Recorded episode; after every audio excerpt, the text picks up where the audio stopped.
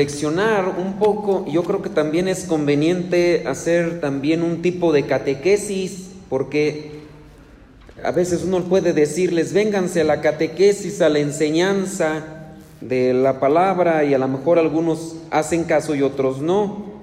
Por ejemplo, esto de los cursos bíblicos que tantas veces se les ha invitado, algunos ya hicieron caso y otros todavía están ahí en la resistencia. Y algunos de los que ya vinieron a los cursos bíblicos, se nota, cuando ya han tomado los cursos bíblicos, vienen a la misa y están hasta con, con un poco más de inquietud y, y de atención, porque de las cosas que se les dice, como ustedes ya las reflexionaron un poco, encuentran conexión con ellas y, van como que hilando cosas. Y aquellos que no han tomado los cursos bíblicos, pues no digo que no pongan atención, pero a lo mejor ponen atención y algunas cosas no ensamblan, no cuajan. Eh, y algunos ya a lo mejor optan por inmediatamente pues a empezar así con la somnolencia y pues no, no encuentro nada que me haga clic sobre la reflexión. El día de hoy la iglesia tiene presente a todos los santos y aquí es donde viene la catequesis. ¿Qué son todos los santos? Pues todos los que están ante la presencia de Dios. Si la iglesia ha canonizado a algunos de manera específica por su vida virtuosa, que los conocemos, en su caso, si tú quieres, San Isidro Labrador, a lo mejor San Francisco de Asís, San Martín de Porres, por decir de algunos muy populares y a veces poco conocidos populares porque la, gente se les acerca y pide favores y demás cosas, pero no les conocen. Hace un tiempo me invitaron a una parroquia porque era, la, eh, era el novenario de San Juan. Cuando yo llego les pregunté, a ver, el santo que están ustedes, eh, o por el cual se están preparando, ¿cuál santo es? ¿Juan Bautista o Juan el Evangelista? y unos decían una cosa y otra, y pues pónganse de acuerdo primero, porque ¿qué tal están celebrando uno y a lo mejor es otro, y a lo mejor ni es, a lo mejor es San Juan Neudes, o otro Juan, San Juan Nepomuceno, y ustedes están celebrando otro y a lo mejor ni les toca. Y sí, eh, había, y era gente que iba al novenario, ¿eh? Entonces, ¿nos hace falta catequesis? Sí, mucha. Nos hace falta conocer los santos para también si va a tener uno devoción hacia el santo. ¿Para qué son los santos? Para pedirles milagritos. Son así como que algunos llegan, por ejemplo, a, a decir el santo de las causas imposibles. ¿Quién es el santo de las causas imposibles? En San Judas lo tienen ustedes ahí en la agenda. Si Dios no me cumple, me voy con San Judas. Así lo tienen algunos. Y ciertamente el que hace los milagros es Dios, la intercesión de los santos, sí, pero el que hace los milagros es Dios. Y no es que exista una oración poderosa en el sentido de que la hago y ya. Así, ¿no? Al final de cuentas es la fe y Dios quien actúa. No existen los, el, el santo así de las causas imposibles de que ya fui con San Francisco de Asís, le pedí y no. Ya fui con las muchachas, las que no agarran ni un resfriado. Ya me fui con quién, ¿qué, qué es santo? San Antonio. Ya se descubrieron. Ya se descubrieron. Hay de cuál de los dos. Y luego hasta tienen su truquito. ¿Qué truquito hacen? Lo ponen de cabeza. Ah, ahí están algunas de las expertas, yo creo a, recursos que aplica la gente, que no los presenta la iglesia, los presenta la gente porque se lo van comunicando de boca en boca y pues si no sales ni en rifa, pues pídele a San Antonio de Padua y ponlo de cabeza y dile, si no me lo concedes, ah, no te voy a quitar de esa postura hasta que no me concedas uno. Quiero un William Levy. Y, millonario, que me ponga una sirvienta. ¿Y tu nieve de qué sabor, chiquitita? No, pues no. Así las cosas no funcionan. Entonces, sépanlo, no es que exista, eh, si bien la fe se manifiesta más en algunos lugares que yendo a bailar a Chalma algunos, que a lo mejor este, ¿qué quieren otro santo? ¿El cuál otro? Bueno, está San Judas también, que les dijeron no vayan a San Hipólito, allá a la Ciudad de México, no vayan porque la situación, no hombre, ¿tú crees que les importó? Dijeron, no hombre, si, si me infecto de virus, Judas me lo quita. Y ándale pues, a ver si no se te queman las patas como a Judas, pero al otro. Es que las cosas no funcionan así, pero hace falta pues iluminar la fe y tratar de ayudar a la gente con la catequesis.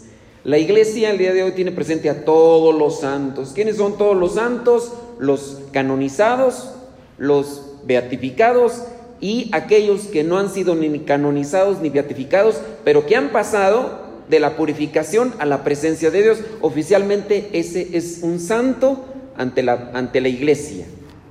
Hay santos canonizados, santos en lista y santos que no están en, listas, pero ya están ante la presencia de Dios. ¿Quiénes son los que pasan a la presencia de Dios? Imagínense una persona muere, eh, no, no fue tan buena, no fue tan buena, pero al final se arrepintió, ya cuando vio las buenas, cuando ya empezó a mirar allá la calaca y a un lado, apúrate, hijo de la Ahorita te voy a cargar y vas a ver, tráigame un padre, un padre. Ahorita sí, ven aquí. Cuando estabas vivo no querías ir a misa, pero ahorita sí. Pero, pero ay, bueno, vámonos pues, y ya, la confesión y todo. Bueno, digamos, esa persona se arrepintió. Esa persona no va al cielo. ¿A dónde va? Al purgatorio. Va al purgatorio y ahí hasta que se purifique. Cuando ya se purifica, ahora sí, a la presencia de Dios.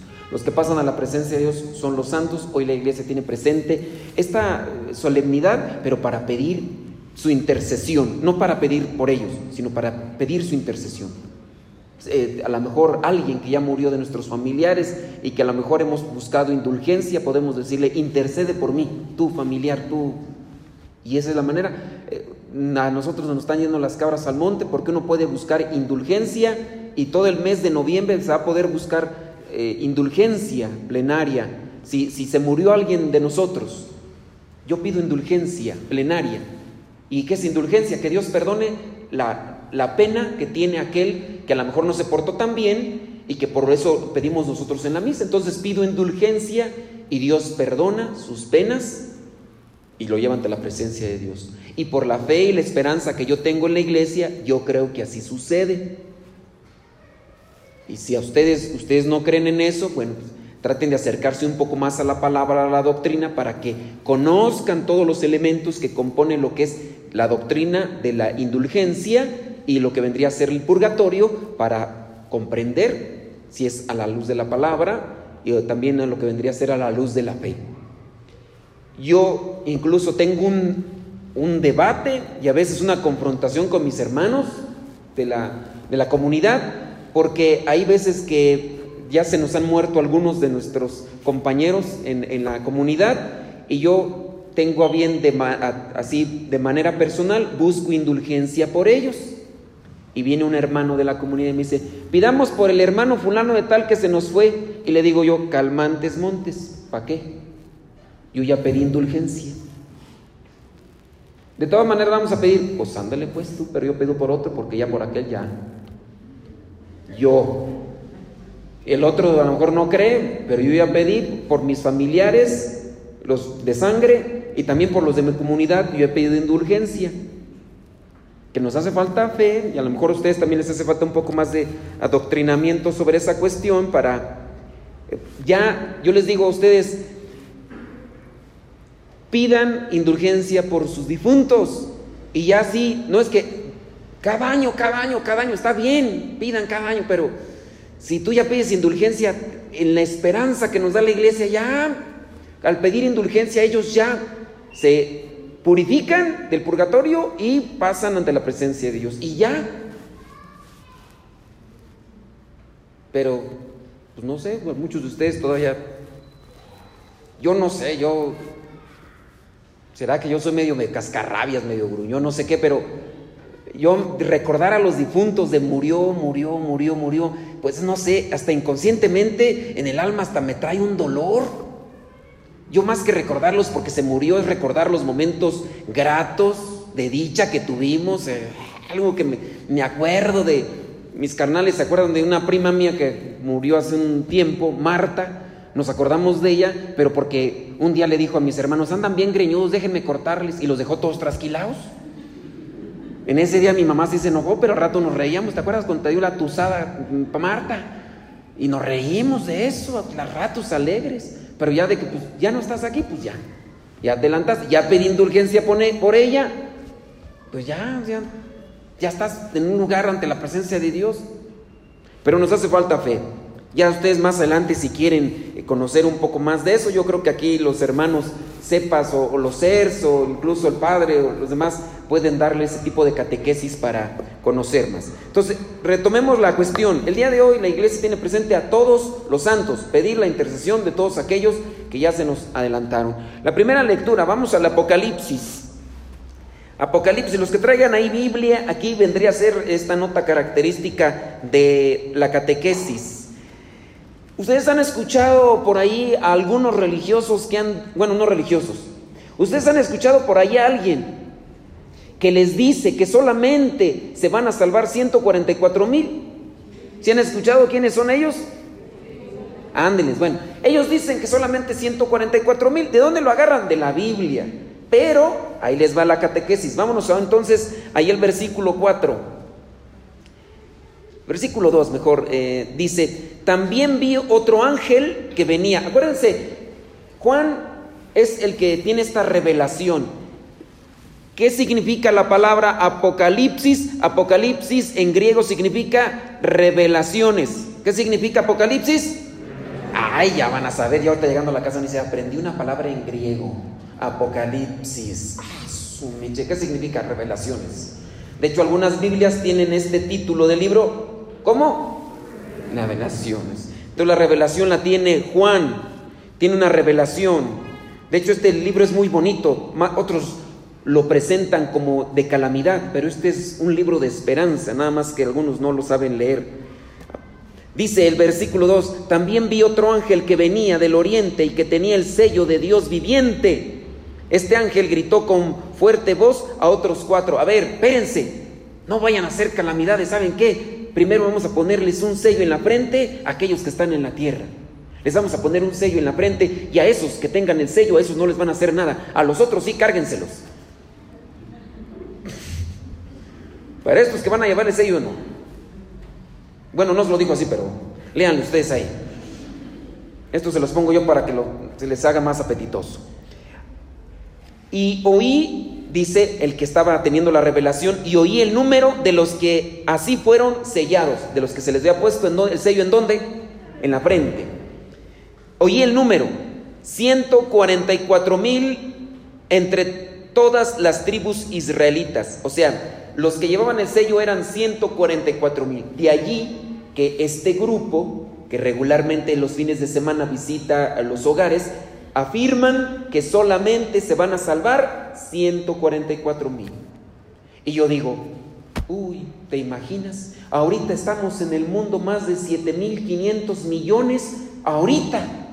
Y ahora échale cuenta de todos los que han vivido desde el inicio de la creación. ¿Cuántos millones, miles de millones no serán?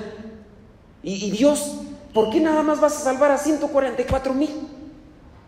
Es de su número simbólico. 12 por 12, ¿cuánto es? 144, si fueron a la escuela, no como yo. 144 por mil. 144 mil. 12 por 12, ¿por qué 12? 12 de, la, 12 de las 12 tribus de Israel en el Antiguo Testamento, 12 de allá y 12 del Nuevo Testamento que son los apóstoles. 12 por 12, 144. Ahora, ¿por qué por mil?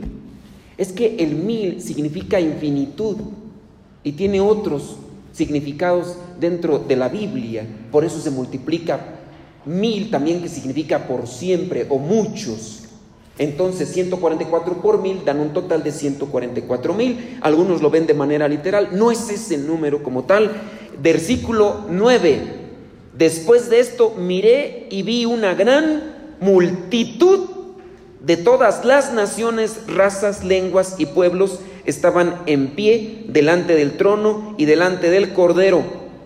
Y eran tantos que nadie podía contarlos. Ya no eran 144 mil, ese número simbólico. Eran tantos que nadie podía contarlos. Iban vestidos de blanco y llevaban palmas en las manos. Los que están en blanco han sido purificados. Los que están ante la presencia de Dios es los que han blanqueado lo que vendría a ser su alma de todos aquellos pecaditos. Este fulano era un mendigo, perro desgraciado, infeliz.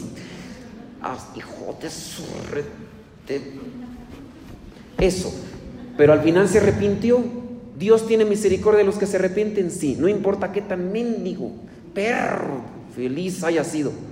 Si te arrepientes, Dios, Dios. Ahorita traigo algo por aquí, no crean. Traigo una cosa con un desgraciado, pero hay un Dios que todo lo ve y lo apunta. Ay, te debe, desgraciado. Pero bueno, ¿en qué estábamos? Ah, sí, los que se purifican. Si uno se arrepiente, Dios nos perdona. Pero hay que purificar. Te moriste. Muy bien, no te alcanzaste. Hay, formas de purificarse, fíjense, en esta vida, que es en la enfermedad, en el sufrimiento, y hay personas que, que lo ofrecen. Dicen las personas, tienen una enfermedad, dice, Señor, esta enfermedad te la ofrezco para purificarme aquí en la tierra. Entonces también se puede uno purificar aquí en la tierra. Tengo una situación difícil en la familia. Pero Señor, te lo ofrezco para purificarme aquí en la tierra. Entonces hay formas también de purificarse aquí, hay que aprovecharlas, aquello que no nos gusta, que no nos agrada, hay que también ofrecerlo a Dios para purificarnos. Y hay otros que también se purifican en el purgatorio, aquellos que no, no tuvieron una vida ejemplar, digna, pero se arrepintieron, ahí a purificarse y después, ya. hablando de eso de la, eh, que la doctrina del purgatorio, hay citas bíblicas con las que uno puede cotejar para reflexionar. Bueno, eso estamos hablando hoy día de todos los santos. ¿Quiénes son todos los santos? Aquellos que con vestimentas blancas están ante la presencia de Dios, incontables de todas las naciones, razas, lenguas, pueblos. Esos son los santos. Esto vendría a ser la catequesis con referencia a todos los santos, todos los que ya se han purificado y del purgatorio pasan a la presencia de Dios. Esos son todos los santos. Ahora, brinquemos al Evangelio. El Evangelio es el de las bienaventuranzas. Yo si tengo un, tanto de, así como, no sé, inconformidad. Muchos de nosotros nos angustiamos más por lo que va a suceder después y no nos preocupamos por lo que estamos viviendo ahora. ¿Cuántos no hay que se preocupan y se angustian por lo que será después de esta vida? Por ejemplo, en internet, si yo me pongo a hablar del infierno y del purgatorio, esos audios, esos videos que subo, cantidad de vistas, cantidad. Yo en los programas de radio que hago, cuando hablo del purgatorio, hablo del infierno, uh, tengo como no en otras ocasiones. Les hablo de la justicia o del amor. Hoy vamos a hablar cómo comportarnos bien en la familia. Cámbiale, cámbiale. Vamos a escuchar a la mejor. Y ya. ¿Por qué? Porque eso no. Esas pláticas de purgatorio y de infierno, no hombre, digan, no se digan, ah, voy a hablar de espantos, vienen o no vienen las almas del purgatorio, vienen a jalarte las patas, se te sube el muerto, ¿quién es el que te sube? A algunos les inquieta mucho eso, quién sabe por qué razón, pero uno se angustia y se preocupa en demasía de las cosas que están más allá y se nos olvida el más acá. Nos preocupamos por nuestros difuntos, a veces más que cuando estaban en vida. Ahorita porque no están abiertos los cementerios, pero a veces la tumba así, limpiecita, flores y hasta arregladita y pintadita. Y en vida le echabas todas las mismas vueltas que le echas. ¿Le llevaste las mismas flores que le llevas en vida? No es reproche, es cuestionamiento. Estamos en vida. Busquemos vivir hoy para no querer darle una vida a alguien que ya no está a nuestro lado el día de mañana. Le llevas flores a alguien que nunca le llevaste flores en vida. Le llevas mariachi, le llevas eh, norteño al cementerio y en vida. Algunos hasta le llevan comida, lo que no, a veces no le dabas ni para el gasto.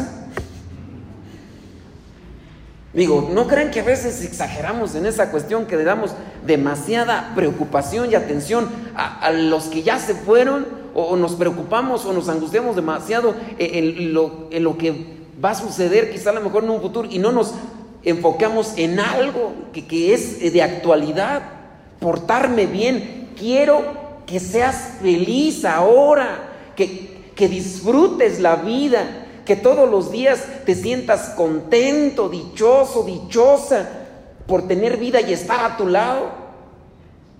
Y a veces no. A veces le lloramos tanto a la mamá que hicimos sufrir en vida con la borrachera, con la drogadicción, con la infidelidad. Hijo, pero ¿por qué haces eso? Ay, mamá, uno es de carne. Y luego se te muere. Amá, perdóname. Ahorita hay la cosa que traigo aquí, pero con un desgraciado que no la saco. Perro, mendigo. Es que alguien que quiero mucho y que aprecio, que está, está, casada y todo, eh, pues su esposo le fue infiel. Con una muchacha que pues es a la mitad de él, él tiene ya cerca de 40 y la muchacha tiene 22. Y la esposa y, con los hijos y todo, y ya muchos años de casado y... Y ya, entonces la, la mamá de este cuate le dice, hijo, no, no, no carburas, tienes tus hijos ya grandes, adolescentes y todo, no te preocupes. Ay, mamá, ¿qué quieres? Así es la vida de tu reverendo. Hermano, te lamento porque tengo respeto a tu madre. Y porque soy padre también. Pero si da tirria con esos desgraciados. Y más ahorita que lo tengo ahí entre ceja y ceja el infeliz. No te calientes, Colorado. ¿En qué estábamos? Ah, sí, no. En que hay que vivir. Hay que vivir ahora. Dale felicidad, dale flores, llévale música, dale comida a esa persona que tienes a tu lado. Porque si nos enfocamos más en, lo que es después, digo, a lo mejor sí, el difuntito, la difuntita, te voy a decir, desgraciado, mejor me las hubieras traído en vida, perro. A lo mejor por eso luego veces se les jalan las patas. ¿Por qué no fue en vida? Bueno, enfoquemos el Evangelio. Dichosos los que tienen espíritu de pobres, porque de ellos es el reino de los cielos y se está enfocando en eso la lectura. Dichosos aquellos que viven por los demás, que buscan la justicia por los demás, que se sacrifican por los demás. Fíjense esto de el versículo 3 del capítulo 5 de Mateo. Dichosos los que tienen espíritu de pobres, porque de ellos es el reino de los cielos espíritu de pobres, es decir, que están necesitados de Dios. Dichosos aquellos que están necesitados de Dios, porque de ellos es el reino de los cielos. Vamos a misa, estoy necesitado de Dios, vamos. Vamos un retiro, estoy necesitado de Dios, vamos. Esas personas necesitadas de Dios que lo buscan en una oración, que lo buscan en el Santísimo, que lo buscan en la misa, que lo buscan en el retiro. Dichosos ellos, pobres, pobres de aquellos que les dicen, vamos a hacer oración. está harto está lleno, no, no está necesitado. Vamos a misa, ¿para qué? Tú nomás allá te la pasas. Ese no está necesitado de Dios. Deja que le llegue una enfermedad. Deja que se lo esté cargando la huesuda. Deja que se lo esté cargando el payaso a ver si no. Amado, recen por mí. Ay, señora, dame un poquito. Ahora sí, bendijo. Ahora sí, ahorita está necesitado de Dios. ¿Por qué quiere vivir? A lo mejor por su vida, porque eh, tiene miedo de dejar las cosas, o a lo mejor la familia. Ahorita sí están necesitados de Dios.